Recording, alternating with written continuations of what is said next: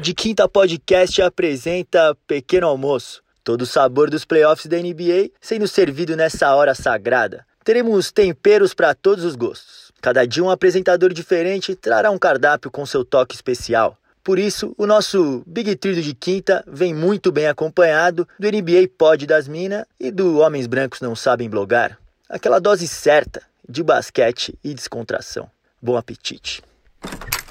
Salve, salve, amigo do De Quinta Podcast, amigo do Pequeno Almoço. Aqui quem fala é André Cavalieri, do blog HBNSB.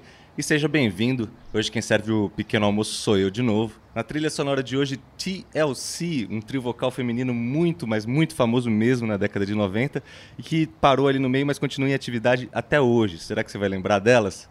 Vai entrando, fica à vontade e vamos falar de basquete.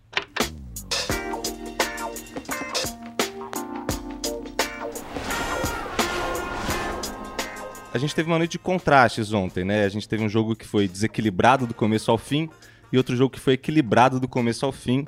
E eu vou começar servindo nosso almoço. Nossa entrada de hoje vai ser com Boston e Toronto.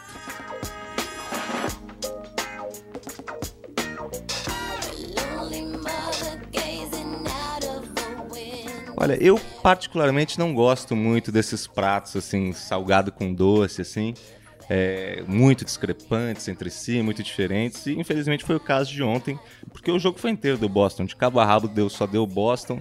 Então, para quem estava querendo emoção, ontem não foi muito bem o dia, não. O Toronto Raptors empatou para pior primeiro quarto da história da franquia do Toronto, 11 pontos só no primeiro quarto. No halftime estava 62 a 35 para o Boston, com direito a uma bola no estouro do cronômetro do Campbell Walker, já no halftime tirando todas as esperanças do time de Toronto. E o Toronto relembrando aquela velha tradição, né, de Toronto, que só, na verdade, essa tradição só foi quebrada no ano passado. Essa tradição, ela tem tudo para continuar existindo, porque o Toronto ele é um time bom que perde nos playoffs. A tradição é essa. Quem quebrou essa tradição foi o Kawhi Leonard. E agora ele foi se enfiar numa zica pior ainda que a do Los Angeles Clippers. E ele foi lá só para isso, você acha que não? Falou, ah, puta, fiz o Toronto ganhar, se pá, consigo fazer o Clippers ganhar. Mas olha, se ele conseguir tirar essa zica do Clippers, rapaz, Michael Jordan que se segure aí, vem Kawhi Leonard. E realmente, da, da parte do Toronto, foi uma noite para se esquecer. Siakam com 10 pontos, Ananobi com 7 pontos, Ibaka com 7 pontos, Marc Gasol com 0 pontos. O que, que aconteceu com o Marc Gasol? O cara... Olha, eu tava outro dia falando isso mesmo, que a, a, o, o box score não reflete a influência do Marc Gasol no jogo, que ele é um cara que ajuda de maneiras que não que as estatísticas não contemplam.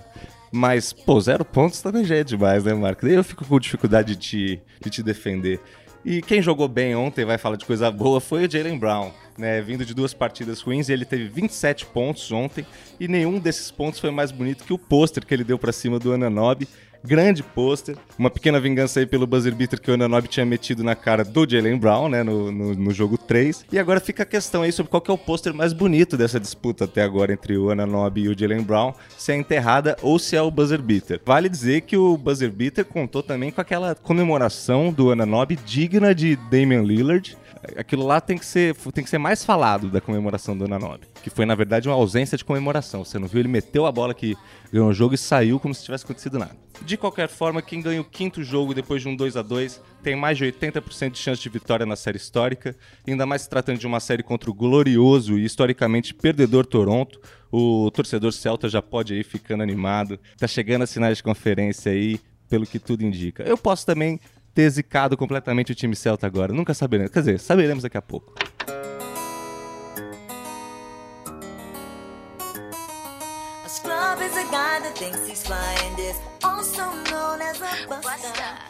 Vamos falar do nosso prato principal. Um prato que foi equilibradíssimo, harmonioso aqui. Todos os aromas de, um, de uma grande disputa. Denver e Clippers estavam empatados em 1 a 1 vindo de um jogo 1 dominado pelo Clippers, um jogo 2 dominado pelo Denver. O primeiro tempo dessa partida ficou equilibrado. Quem teve a chance de passar algumas vezes no placar foi o Denver, mas no geral ficou equilibrado. Terminou dois pontos só no halftime de diferença. E mesmo no segundo tempo também, terceiro e quarto quartos, foi equilibrado. O que aconteceu foi que na reta final ali, o Denver esfriou, o Clippers melhorou a defesa. Isso aí é sinal de time bom, né, cara? Esses times que crescem no, no, no último quarto quando os caras parecem que jogaram meio que no stand-by, primeiro, segundo, terceiro, quarto, e daí finalmente no último quarto o time muda a chavinha ali, todas as estrelas ficam mais atentas, a defesa melhora. O Clippers nessa reta final parecia um time bem superior ao Denver, apesar da série estar tá bem equilibrada até agora. Eu, eu, eu torço para que continue equilibrada, né? Porque comigo, assim, que não torço para nenhum dos dois times, o negócio é eu quero, eu, eu quero ver overtime. Mas se o Denver jogar a reta final que nem jogou ontem, vai ser difícil ver prorrogação nessa série aí. Porque dos seis minutos do último quarto até um minuto do último quarto, nesses cinco minutos aí mais importantes do jogo, o Denver teve só um, um uma cesta feita.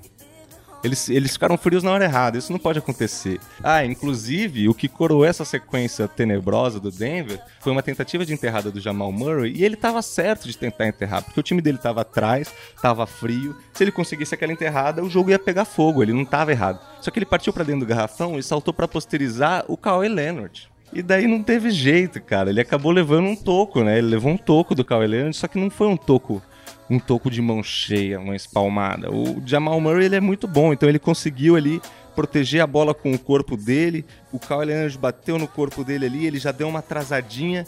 E o Kawhi Leonard, como ele bateu no corpo do Jamal Murray, ele começou a cair antes da hora que ele achou que ele ia cair. Só que ele tem as mãos imensas, e daí ele esticou aquelas mãos imensas pra frente, e apenas o maior dos dedos dele conseguiu chegar na bola, que é o dedo meio e o dedo do meio ficou preso na bola e ele deu um toco de dedo no meio. E eu acho que isso não tinha acontecido. Ainda mais numa situação como essa, né, de semifinal de conferência, um toco do dedo do meio. Um dedo gigantesco do Kawhi Leonard, você vê ali em câmera lenta, mandando um grande abraço para a enterrada do, do, do, Jamal Murray ao vivo e a cores. O Red Miller ficou maluco ontem na transmissão quando viu o dedo do meio gigantesco do Kyle Leonard dando um toco no Jamal Murray. E vale dizer que eu nem, nem sei se o Jamal Murray ia conseguir enterrar essa bola porque ele já estava mais baixo do ar depois desse contato com, com o corpo do Kawhi, que o Kawhi começou a, cair, ele também começou a cair. Então acho que ele, o toco já tinha sido toco de corpo antes.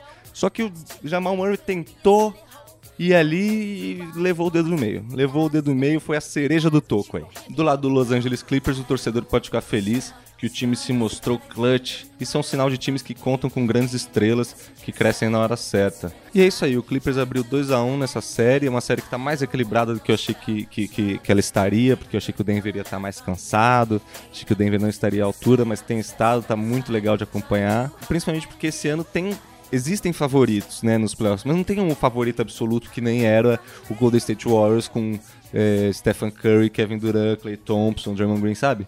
Não tem esse time bombadaço assim. A gente acha que o Clippers é bom, a gente acha que o Los Angeles Lakers é bom, mas não é impensável esses times perderem, sabe? Que nem agora tá acontecendo com o Milwaukee. Muita gente achou que o Milwaukee ia ser campeão e tá perdendo de 3 a 1 Tava perdendo de 3 a 0 até outro dia. Então, nesse sentido, esses playoffs deixam uma dúvida no ar que os anos anteriores pareciam não deixar. Isso é da hora pra competição no geral, né? Dá mais emoção. E é isso aí. Bom jogo ontem do Paul George, 32 pontos em 18 chutes. O Jokic, do lado do Denver, perdeu, mas também teve um jogo bom, teve quase um triplo-duplo ontem. Já é o jogador com a maior quantidade de jogos com 20 pontos e 10 rebotes seguidos na história do Denver Nuggets. E o Jokic é engraçado, né? Porque ele é um cara que a gente fala que ele é bom, é craque, então você quer, mas você vê ele jogando, você fala, pô, o cara dá esse espaço de craque, tem esse chutinho, mas, pô, meio preguiçoso, né? Faz umas falta boba, às vezes não volta sei lá, esse cara. Pô, o cara já é história, entendeu? Não é sei lá, não. O moleque é novo, tá fazendo. É só questão de postura corporal. Acho que ele tem uma linguagem corporal, às vezes, que deixa. Mas é só. Puta, cara. Craque. Pode acreditar.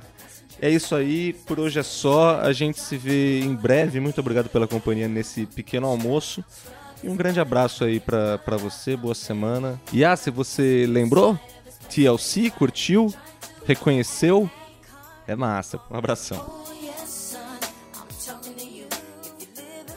O Pequeno Almoço é um projeto colaborativo entre De Quinta Podcast, Homens Brancos Não Sabem Blogar, NBA das Minas e o Hustlers BR. Produzido por Adalto Pedreira, Dedé Cavalieri e Ramon Prado. Até amanhã.